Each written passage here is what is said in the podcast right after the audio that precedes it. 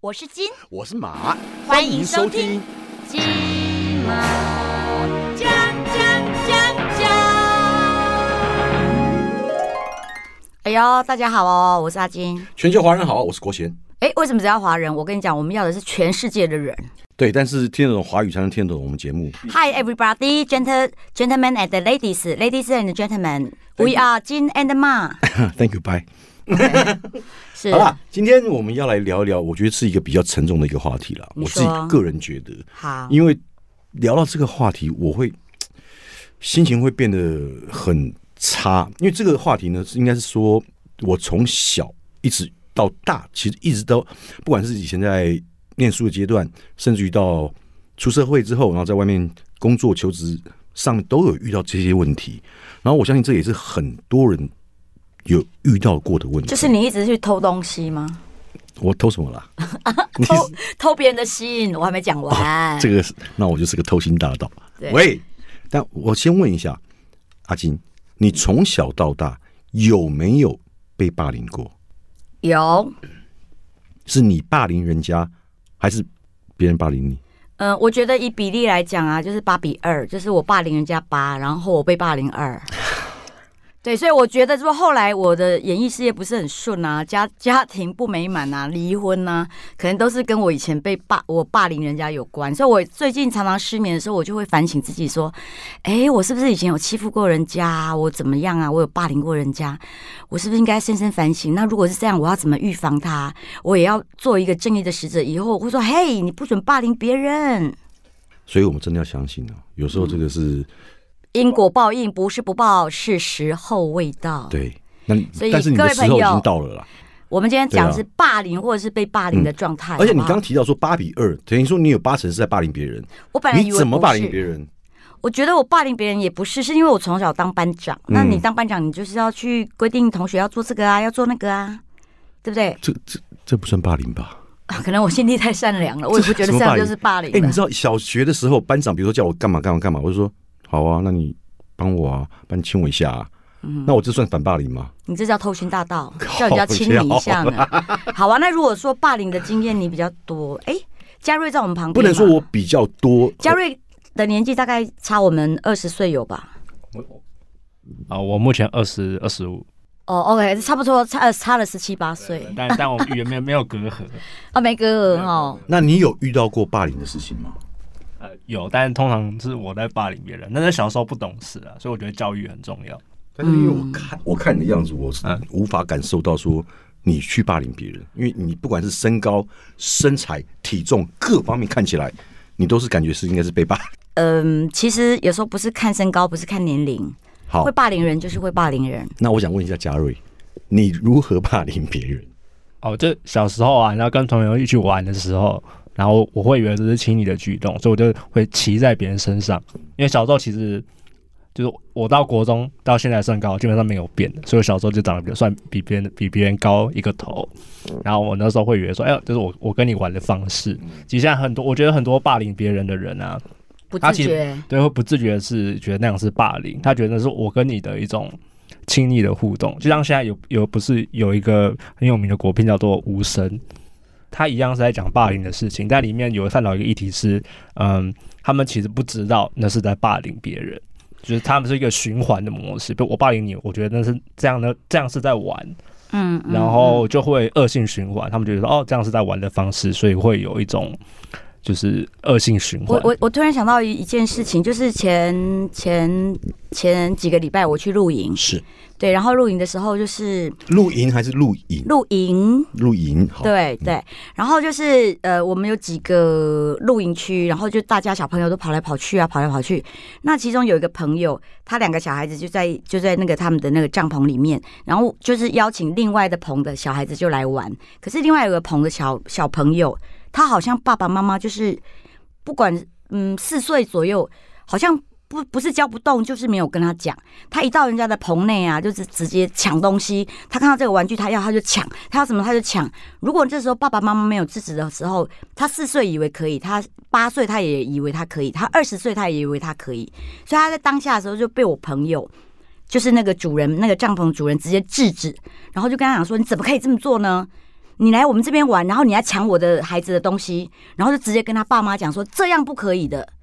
那父母亲会就知哦哦是哦是哦，你知道吗？有些人是必必呃必须要被提醒的。所以你说他的父母是在对方喝止之后，他才知道说惊觉对说没有去跟小朋友讲这个事情。对，就是在旁边玩的很开心，然后跟大家聊天，可是没有看到他小孩子一直在抢人家东西，一直在占人家的位置，然后还把小孩子推倒，因为他要这个玩具，他要这个位置。对，后来被骂完之后，好像有点改善。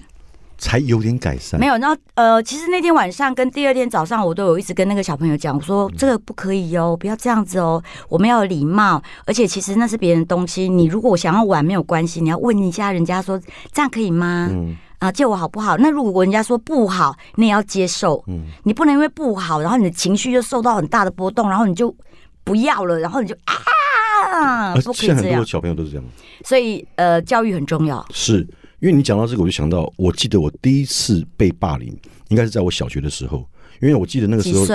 小学我大概是那时候好像是二三年级吧，嗯，然后我弟弟那时候好像是大班，因为我是带我弟弟去国小，因为以前国小里面都有那个呃跳远的地方，然后都是沙坑嘛，对，然后以前小小朋友以前就是喜欢玩沙，所以我都带我弟去那个沙坑里面玩沙子，去做那个沙球，然后两个这边互相这边看谁的先破，看谁做的比较坚固。然后我们这边玩的时候，就突然有一个人在我后背上面拍了我两下，我那时候以为是我爸还是我妈来叫我回家吃你饭，你就回头的时候好甜蜜的微笑，对爸妈是没有，我就是很好，就是回头看一下，诶，我想说，诶，这个人不认识啊。我说你要干嘛？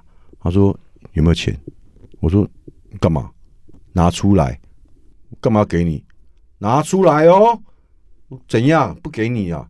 那其实我身上也没钱了，对啊。我说不给你啊，然后他就一副做事要打我的样子。嗯，我说你敢打，你试看看。你两岁的时候那么有干没没没没我那时候呃两年级，我二三二三年级的时候，然后嗯他就去抓我弟，你知道吗？他把我弟脖子勒起来，哎、我弟多小一只，他就把他勒起来。哎我说你要干嘛？哎很懂得拿别人来要挟对，你因为，因为我他的年纪其实嗯大概就是大我，他应该差不多是四五年级那样那样子，就是大我个两三岁那样。嗯，然后就是硬要去勒我弟，然后叫我们拿钱出来。可是我们上去其实是我们是没有钱了。可是就算有钱，我干嘛要给你？我跟你又不认识。嗯，然后他就一直勒，他说你现在至少你要给我十块，不然你都别想走。嗯，所以后来就硬硬跟他讲，讲半天，然后我就说好，这样子你不要动我弟，我如果有钱我给你，但是我就把我口袋全部掏出来给他看，我没有钱。嗯，那我说那怎么办？他说那这样我揍你们一顿。我为什么要给你揍？他说那我先揍你弟。就他后来我们就在那边就打起来，就他闹人。我们还好，当时是因为那个离我们家很近，然后我们家那个是眷村，然后就是刚好也是邻居的哥哥看到我们在那边，然后就走过来问我们什么事。我说他跟我们要钱，然后他去处理他，嗯，因为他个子比较高，去他去处理他，所以让我们躲过一劫。那如果今天我没有遇到那个人的话，我跟你讲，我跟我弟两个下场就是被打一顿，而且因为打的，我觉得那个会霸凌人家的人的心态是这样子：我打你之后啊，你下次看到我你就会怕，你怕我之后，你就会想尽办法把你身上的财产来掏给我。而且我对对而且你这样讲是对的，就是说我后来就是知道这个人他不是只够，因为他常常就是在那边出没，因为反正就是当地的嘛，在 day 啊，他就常常在那边出没，常常会遇到看到就是比较弱小，或是或是比如说你孤你单独一个人的时候，他就会过去欺负你，嗯，或是跟你要钱，而且他。不一定是在沙坑哦，因为我曾经还有另外一次在，因为那个时候国小里面它有一些假山假水，它会躲在那种假山假水里面，然后你在你这边，因为我们去都会去玩水，然后过小桥嘛，然后就从桥上出来，若想过此路，留下买路财。啊，没有，当时是没有讲这话啊，我只是形容给你听的、对，就会挡住你，然后不让他不让你玩。我说为什么不让？这我说这个不是学校的吗？等于是公共器材嘛，就是大家都可以用，为什么只有你一个人能用，我们不能用？他说我先来，这个地方就属于我的，你们都不能碰。你要玩，拿钱出来，就是感觉他很缺钱呢、后后来他那个人后来也没打到你，然后他下场如何？后来，因为他就一直在那边出出没啊。那后来是刚好有一次，就是我们自己有时候他会在村村子里面玩，因为我们是个眷村嘛。然后我就跟那个刚好一个邻居哥哥一起玩的时候，我们在玩跳格子、跳房子，然后我就讲讲说，哎、你们有没有认识那个学校里面有一个那种小流氓，然后每次在那边都会跟人家要钱，然后欺负人家的。他们说他们好像有看过。我说我上次我被他还勒索我，然后大哥他们听了就说他勒索你，凭什么？就后来有一次我们就是我们也去学校堵他，嗯，然后把他讨回来，讨回来之后，后来再也就没有，他就再也没有来勒索过我，或是其实我觉得说报不报仇这件事情哦，真的是很难讲，因为大家都会讲我们不要以暴制暴嘛，对不对？可是问题是有些事情，对我讲一个我十七岁打工的故事好了啦。好，我那个时候去，因为那个时候十七岁的时候呢，我那时候在一家那个牛肉面店打工。你知道那个牛肉面店是这样子，它是 B one 哈，B one 煮面，然后一二三楼是客人的做呃用餐区，用餐区、嗯 b two 是洗碗，所以我们要把那个碗剩下的那个餐盘，我们要搬到 B two 去洗，嗯然后到 B one 去捧面，然后要跑一二三楼这样子。然后我忘记那时候的时薪是多少钱了，可是那时候老板跟我们讲说，哎、过年要到了，那个你们过年除夕到初五，你们只要留在这边打工的，就是呃薪水都 double。然后我心想说，哎、薪水 double，我听起来就好兴奋，好开心哦。我说哦，好好好，那我老板我答应你，除夕到那个初五就六天嘛，我就跟打电话跟我妈说，妈，那个我过年的时候我要打工，然后那个多赚一倍的钱，这样子。我每天在工作，你知道从 B two 啊到三楼，再从三楼到 B two，那是五层楼这样跑来跑去，端面也不能倒，然后那个棚棚碗也不能掉，万次棚碗掉的话，叮叮哐啷的，然后又造成一堆麻烦。我就这样跑跑跳跳，可是。当我整个身体已经受不了那个累的时候，我一直告诉我自己 double 的薪水，double 的薪水，double 的薪水。然后呢，到了呃，终于第六天就是初呃大年初五的时候，然后我们领薪水了。我那个时候每天晚上回去都退退，可是第二天起来又开始工作，然后连续六天下来的时候，我心想说：哇，我可以领到 double 薪水了，好开心，好开心，好开心。结果一拿到的时候，我一算，跟平日的薪水是一模一样。然后我就问老板说：“老板，不是讲好那个我们大过年的时候，我们的所有的时薪都是 double 的吗？我一天这样跑八个钟头，你知道我有多累吗？但是后面是 OS 吧？你怎么敢跟老板讲那种话？为什么不行？就是没有想到要讲这种话，我只是问他说：不是 double 的薪水吗？你怎么怎么给我一样的同同样的时薪的薪水？老板突然就唠一句话，就讲说：要不要拿随便你，你不拿，那我先把这个钱也都收起来了。”但但后来你怎么处理？我领着那个钱，我心想说不拿，因为他只有一句话不拿拉倒，对啊他把钱就收回去。嗯我心想说我已经工作六天，我我能不做吗？我钱收着，我边走在路上边哭，边拿着那个这么辛辛苦的钱。嗯然后呢，晚上大概呃十点多吧，然后走在路上，我走着走着呢，我就突然看到一个人穿着一个风衣，嗯，我已经够可怜了。嗯呃，薪水被被那个被骗，就是大过年的说 double 并没有 double，然后拿着那个钱想说，哦，我现在终于了解什么叫做辛苦钱了。嗯然后呢，突然有一个男的就穿着一个风衣，在那个十点半的时候，然后月黑风高，突然在我面前，我心想说，怎么一个男的一直跟着我？嗯然后走着走着，他突然就站在我的面前，然后就把那个风衣的大大衣一打开，里面是一个 S，六鸟侠。哦哦六鸟侠哦，超人，然后呢，我又拿着那个一半的钱，然后又吓到了，嗯。我就冲啊！这辈子没有看过遛鸟，你知道吗？嗯。这是第一次的经验，我就冲啊，冲冲冲冲，冲到我的那个我要回家的那个转角的巷口，嗯。我再回头看，他还在，嗯。然后还跟在我后面哦，就想要欺负一个十七岁的女生，只是这样遛鸟，然后听你尖叫，他会很爽这样子。嗯，那你当时有叫是不是？好啦，我走走走走，我越走越不对，我心中的害怕已经转为愤怒了，我就直接想说好。然后现在月黑风高，大家邻居都睡觉了，没关系，我把大家都叫醒。所以呢，我就一回头，我跟他两个很像黄昏大镖客大对决。他看我一回头停住了，他也停住了。我们两个大概隔五公尺到八公尺左右。我所有把所有的愤怒跟所有的疲惫直接往他身上丢，我直接开始尖叫啊！我不知道叫了多久，所有旁边的邻居的灯都开了，开了，开了，开了，开了。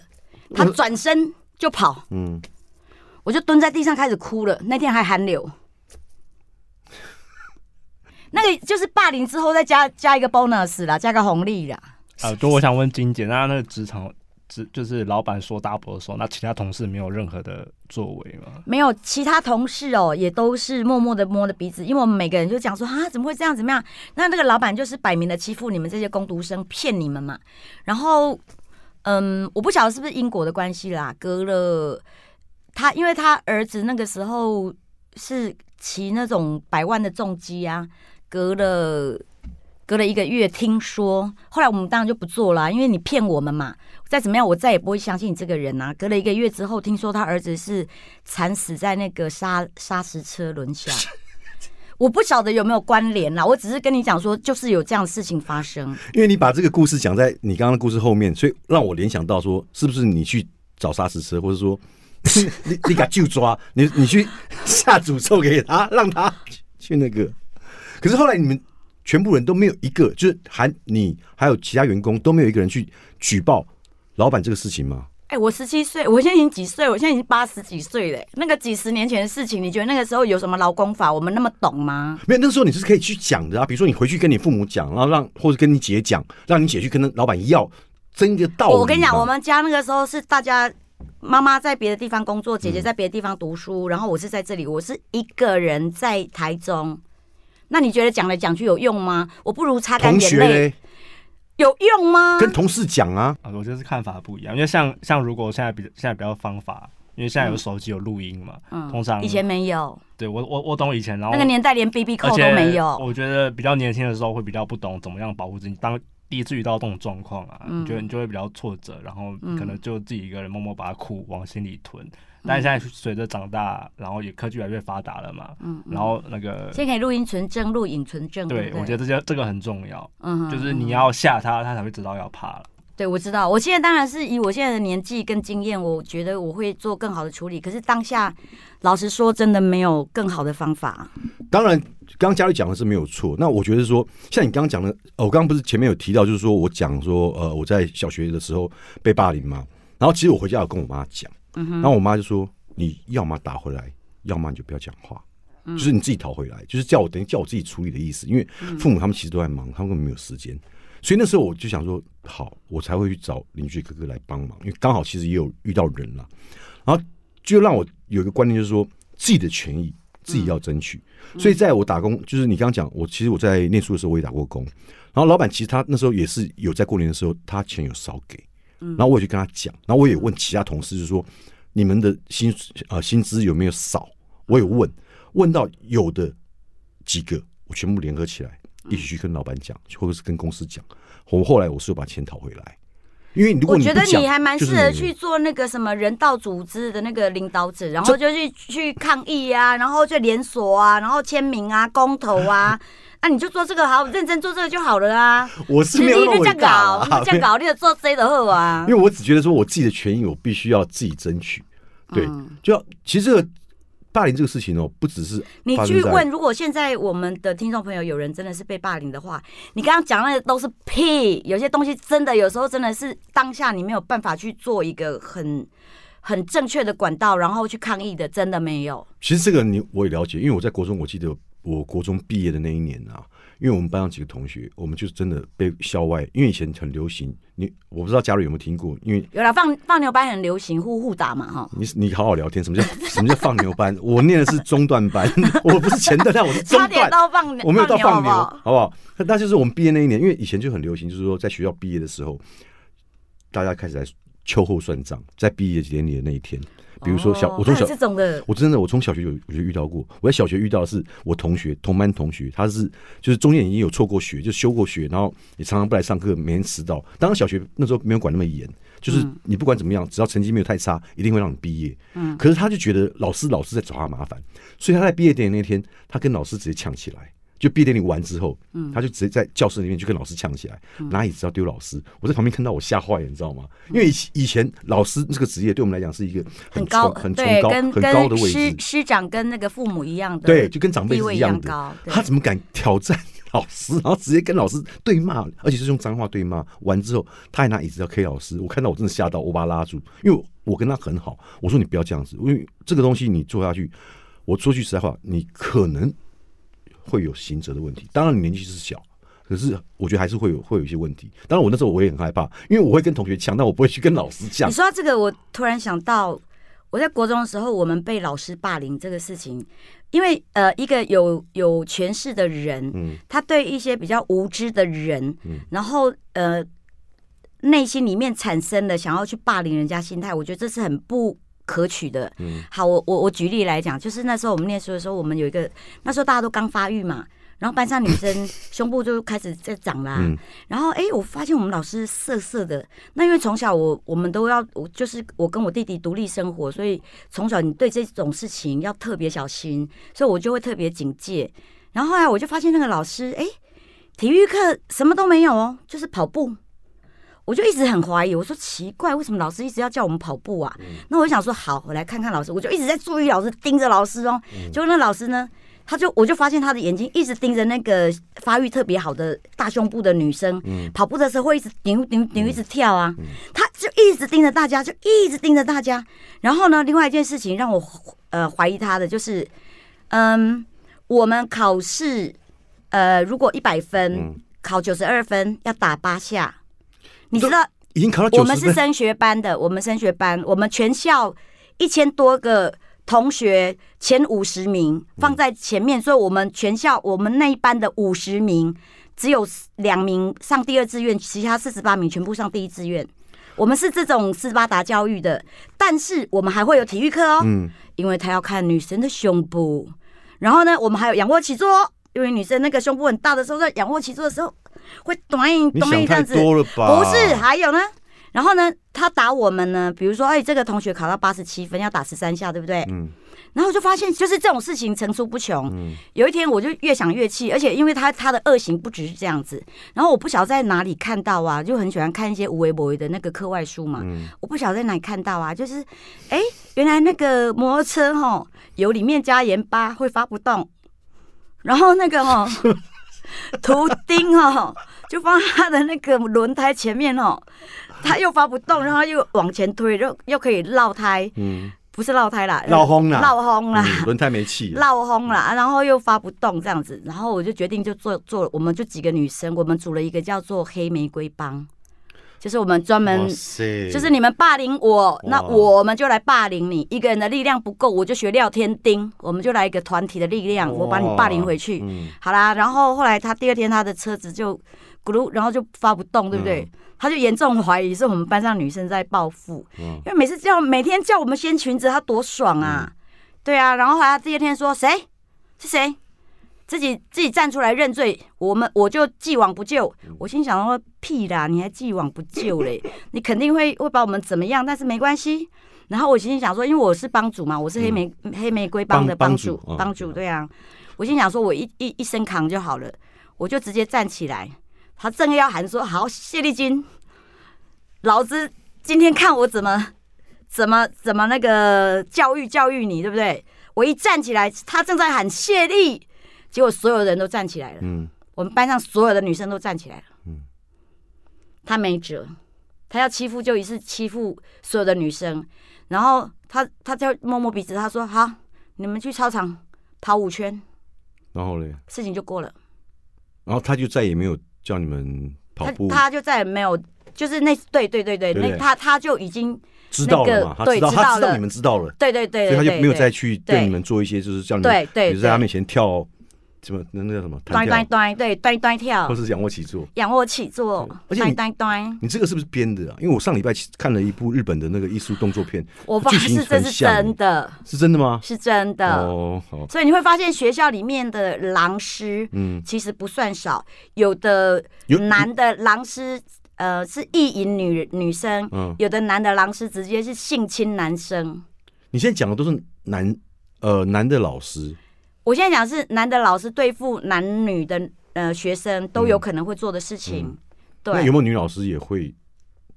嗯，刚刚也会，我有听过，但是例子是比男生的还少，比男男老师还要少因。为刚刚你在讲的时候，嘉瑞在旁边有点头，所以表示他应该有听过女老师对男学生 这个的一些事事情，是不是？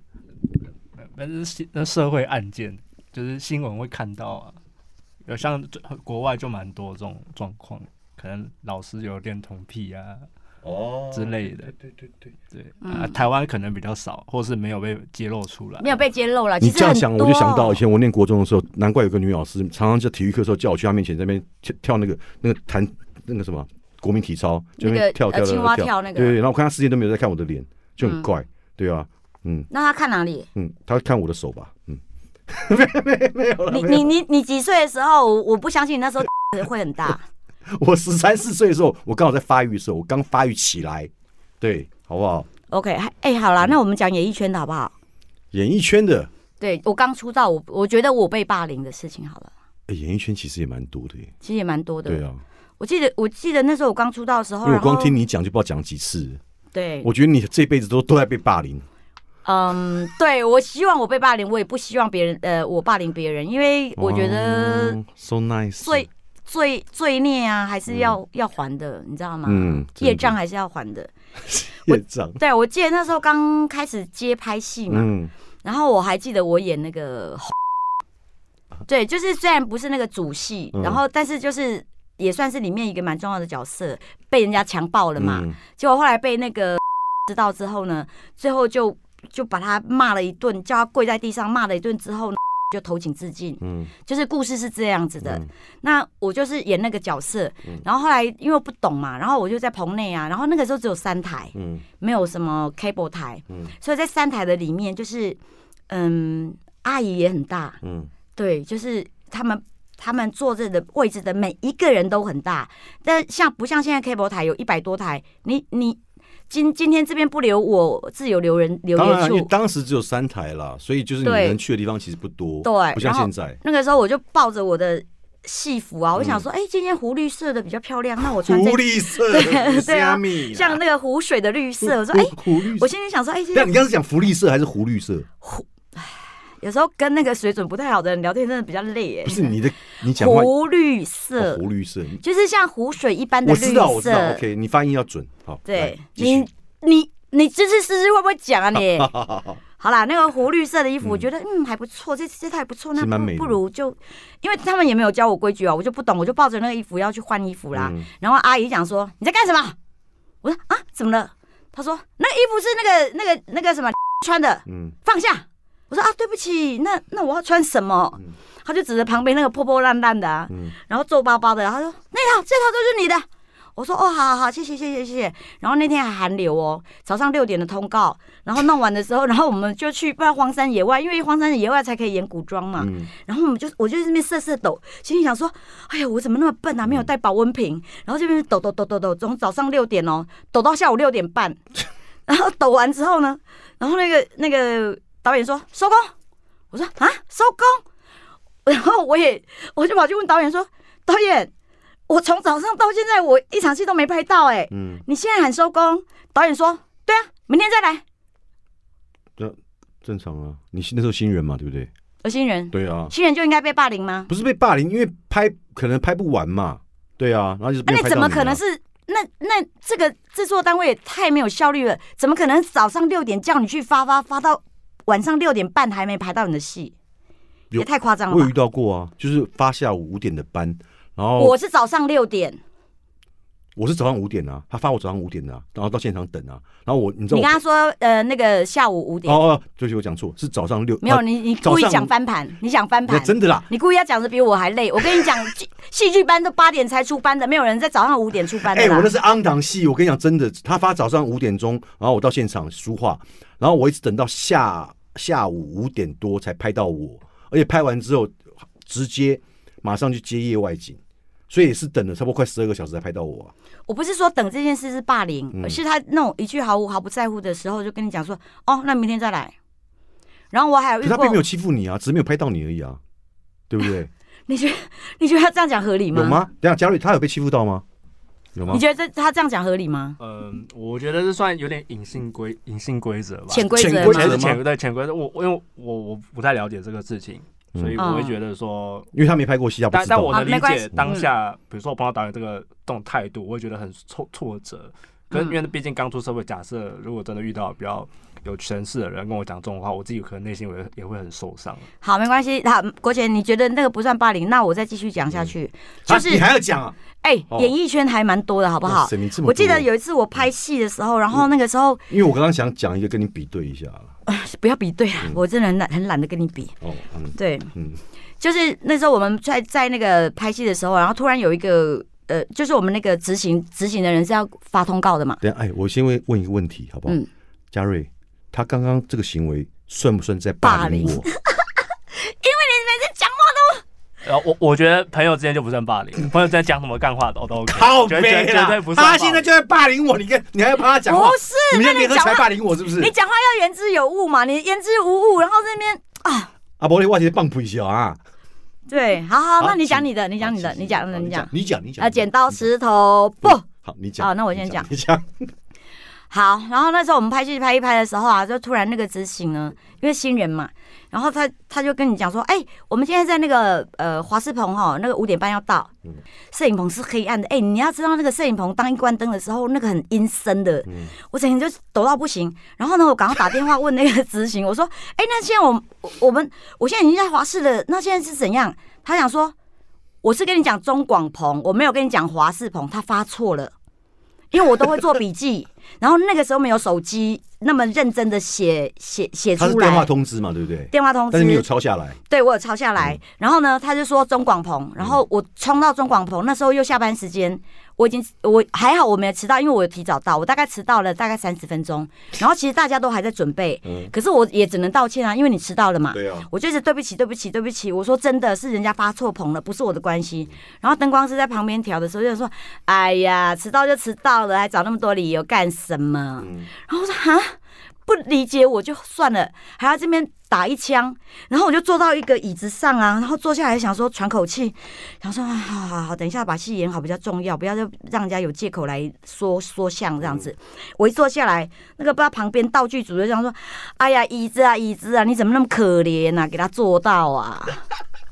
我心想，我直接哭出来，我说现在怎样啦？哎，我真的觉得你刚刚讲的，你这呃这这一个讲的，我觉得真的不算霸凌，因为是你自己迟到在先，你有错在先，是不是？是他们发错通告，直接把责任推到我头上，可是你不是说你刚刚不是说你自己也迟到三十分钟吗？是因为赶过去的时候已经来不及了。但是你如果没迟到的话，其实你就比会比较有理去跟他们据理力争，我跟你讲话越来越难讲了，对，是不是？不要讲了，不要讲了，不要讲了。是不是嘛？对不对？是不是？是不是？没有，因为刚刚金姐是说前面已经电话通知错了，所以他已经就是、就是已经是错误的，一开始就先去错误的地方了。嗯，所以他我觉得是是有委屈，然后再赶过去嘛？是有委已经已经有委屈了。嗯所以本身来说，如果是我自己也会觉得说，哎，就委屈先自己吞嘛。但嗯是我经不起别人旁边在冷嘲热讽这种，对，这我能理解金姐的心情。嗯。所以我觉得说那个霸凌啊，你对工作人员好一点，那工作人员有一天总不会霸凌你。等一下，为什么我这样？我刚我刚只是反问一个问题，你现在就要这样一把鼻涕一把眼泪？因为我突然想到前尘往事，还讲到一件事情。我记得我拍了一部戏哦，嗯那个因为那男主角很红，嗯然后我是新人，嗯然后后来就拍那个戏的时候呢，嗯，我们现在的剧本哦，嗯大概都是一人讲三四句，最多五六句吧，怎么可能？就是最多五六句，你就会有另外一个演员会接哦，你说两个人哦对话对两个人对话，通常就嗯是好，比如说哦，现在这个企业我们现在发生很多困难，巴拉巴拉巴拉弄弄，大概顶多大概十二句吧，嗯，那不会再多了。对对对对对，那通常。呃，新人演戏，因为现在的编剧怕他们演戏演太慢，然后词太多，所以现在新人大概都两句两句，嗯，就是那个男主角、女主角最多给他四句，要不然怕他们、呃、消化不了了。消化不了。对，好啦，那个时候我呃，我们 ending，因为我们那个收视率很好，然后演到 ending 的时候，他的编剧很厉害，所以他的戏都可以让人家高高潮呃高潮迭起这样子。那时候最后就是我们 ending 的那场那场大 ending 的戏，是我要跟男主角讲说。嗯，我从乡下逃婚，然后来来到台北，然后跟他相知相遇的所有的过程，到最后，虽然你喜欢的是另外一个人，可是我也很高兴曾经认识你的这段时间。你知道，我光是一个人的独白是六大页，一个人呢？六页是两两面，等于是十二页哦。一个人哦完，完全你一个人讲话一，个人讲话还，是内心的 OS？一个人讲话。哇塞，你真的好厉害！然后那时候那个呃，我我在想说，哇，这个台词你还要起承转合，你还要那个心情，有时候是呃静下来的，有时候又要很奔放，然后有时候又要很激动，要怎么怎么。我在家里背的那个台词背了三天三夜，嗯。然后三天三夜到现场的时候呢，你知道那个男主角他从以前啊，就是因为他一直觉得说我不够格去演那个女主角，所以他以前就是对工作人员说：“哎、你好啊，嘉瑞，哎、你好，你好，郭姐你好，哎，大家好，大家好。”可是他只要转头面对我的时候啊，他脸就会冷下来，你行吗？然后我就 哦，乡下人嘛，一开始他那个你行吗？那个我说啊，我这样想哦，好吧，我尽量加油。嗯然后后来那一天六大夜的戏，就是他竟然，呃，我已经很紧张了，背了三天三夜都没背好了，就很怕背不好。结果他在大家还在东弄西弄弄道具的时候，就突然讲了一句话，哼，这次还还加重语气哦，演一下演一下，哼你行吗？然后我就又愣在那边，我心想说，干，今天要是嗯，台词没没讲好的话，不就中了你的意吗？对啊，你 NG 的话，他一定完全会来弄你。然后我第一次念念念念到中间的大概到第三页半的时候就，因为他的表情啊，因为他是因为因为双呃没有呃镜头会先拍我，然后再拍他嘛因。为你们应该是先拍一个两个人的嘛，对不对？对对对对，所以那个再侧面也看不出。来。可是问题是，当我特写的时候啊，嗯只有他的表情，他表情就是可是你特写都完全是你跟人讲话，其实可以不需要他啊。对。可是问题是，他在我的面前，他就一直在那 然后就会扰乱我的表故意做一些怪。表情去扰乱你没有是。看不起的表情，哼 哼，那这样子，然后我就呃第一次到了三三页半的时候，我就嗯被他弄到就有有点就讲不下去了，就 NG 了，嗯，因为导演希望是一镜到底才过瘾。哇塞，好，然后我就盯在那边，好了，到第二次的时候呢，他又给我们，对，然后后来我我念到四页五页的时候，我又 NG 了。嗯，第二次 NG 了，然后我就，然后他那个整个表情就是非常那种厌恶啊，就是说果然不行，那个亚巴里啦，你果然不行这样子。不行啊，然后我就去跟导演说，导演，求求你可不可以给我三十分钟，嗯我先去冷静阳台去那个冷静一下，就就直接让自己从头到尾把那个台词给顺一遍，顺一遍这样子。然后三十分钟之后，我我我我望着星空，嗯。我说提供北啊，嗯，这次一定要让我过。然后？然后我就一次过了，然后一次过了就算了哦。嗯。一次过了，他吓到了，他想说干那家搞，嗯。然后呢，他一回头就撞到墙，就是因为他要听完我讲的话，原来有一个女生这么纯情的默默的爱着他，然后他就会有点很难过又很很开心的要冲到楼上去，结果他一一回头他就直接弄瘪，哎，听你说故事，就是听你在讲你的事情，我都觉得说好像不不不太能得罪你，因为通常得罪你的人，到后面他都不会有什么好的下场。啊，不是可以弄掉，别了给警察抓去，有没有不是被不是撞到墙就被警察抓，都会自己 有感而很发奇怪的莫名其妙出出现报应，我觉得很奇怪。可是因为我这样，我觉得就是每个人经历的不一样。那像我，你刚刚讲到那个执行哦，我曾经遇到过一个执行，我真的是，我那时候我气到我真的是在现场，我其实我就蛮想扁他的，因为怎么会有人就是吃了人家的占人家的便宜不够，就五家够准备五我家。加够了啊，对，就是你已经占人家便宜了，然后还想要得到人家所有的一切这。种人很多不是吗？就我觉得我那因为我以前其实没有遇到，因为可能我我自己在的环境当中其实蛮单纯，都是在霸凌别人，所以我也没有去霸凌别人，但是我是觉得说人家不要来欺负我，就是说我不我不欺人，但你不要欺我，你欺我的话，我当然我必须要反击，我我傻子让你欺负嘛。嗯。而那次就是我在现场看到，我真的是有吓到，因为那个执行，因为通常我们在拍戏当中不是都会有一些同学吗？然后同学都是通常都执行发的嘛，嗯然后那天刚好是需要大概是呃六个六个女生吧，然后来当那个同当领演，嗯。然后他就发了，然后我就看到那个执行在跟其中一个女生在那边这样子，嗯，卡来去来这样子，就是有点感觉有点暧昧啦，嗯，对啊。然后后来，可是后来那个女生好像就是来正式拍的时候，我虽然说演同学，但她是没有什么话的，可是她就是走路可能走不好，走的很奇怪，嗯。就是我不知道是得罪导演还是怎么样，就是导演看他有点不顺眼，然后就一直骂他，一直骂他，然后后来就是要把她换掉，就后就后来要把同学换掉，就就叫执行来去把她换掉。然后执行其实起先有点不太愿意，然后可是他是看到导演好像有点要翻脸的，所以没办法，只好把那个女生换掉。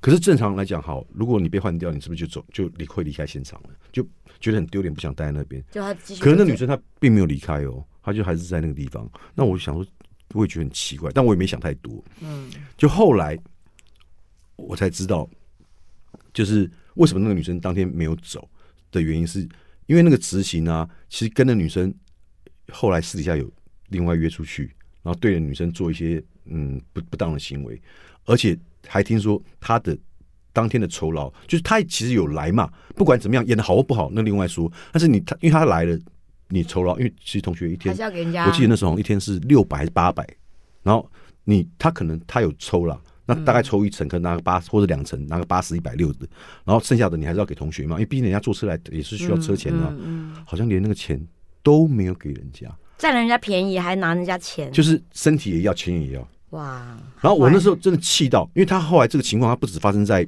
同学身上，在其他演员身上也有，包含我也有，就是他也是通告发发错，他然后他把你带到那个旅馆去，喂 少他怎么可能带我？其实他也是早上，我记得是六点通告，就他发我十点通告，就我到现场，然后他他一我一到现场，他就说：“坤哥，你终于来了哦，怎么那么晚才来？”我想说，嗯，因为我是九点半到现场嘛，我早到了半个小时。我说：“你不是发十点吗？”他没有啊，六点啊。哟，我就跟你一样，我好险，我有简讯，而且我有拍照，嗯，我就拿给他看，然后他就想栽在我头上，然后让全剧组都以为我知道，嗯嗯就我就让大家全部人看了一遍，嗯，让他没有话讲。这招这招后来我教很多那个我们的经纪经纪人，我就说，哎、以后啊，你都全部用写的，的不要到时候你一定要有凭有据啦。对你不要到时候你说，哎、你看国贤，我有跟你讲说是几点到几点啊，礼拜嗯几啊，几号啊？那不要到时候就说没有哦没有，你都没说，因为你用那个话讲的，人家不会信，你一定要有凭有据写下来。口说无凭，哎，我只是很气，我为什么要到老我才知道这些聪明的方式？要不然我小的时候，对不对？我至少帮助自己，也帮助别人吧。你小的时候不可能会知道的啦。我跟你讲，嗯我们也是经历了这么多。我说句实在话，现在真的哈，比如说我这来问嘉瑞，因为他比较年轻。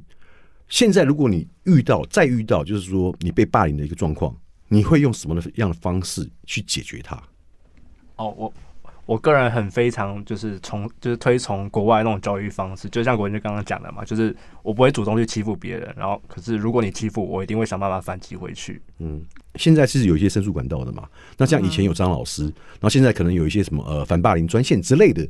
那你会用什么样的方式？你是会用私了，还是报警，还是怎么样？我的意思是这样子。哦，呃，假设如果很突发性，我被打一拳怎么样的话，啊、通常以以目前的法律来说，我觉得我我不会还手，可是我会收证，就是验伤啊什么的，嗯因为因为网络上现在网络有太多，不要硬碰硬，我觉得硬碰硬的时候，当下因为大家那个荷尔蒙都大激发，嗯很容易就会出事。那如果说真的就是呃收集一些，然后跟大家讲一下，我觉得嗯呃图求法律的途径，嗯，非常沉重的啦。那就是说，遇到今天遇到很多遇到像这样类似的问题啊，我真的觉得是说，大家不要姑息养奸，然后你也不要说、呃，就当做没有看到。我觉得你该站出来的还是要站出来，该讲的还是要讲。就是其实我们台湾的朋友很多还是很热心的，嗯你知道吗？还是很热心的啦。我常常看到那个新闻在报的时候，所以我们这边有一个霸凌的那个投诉专线啊。嗯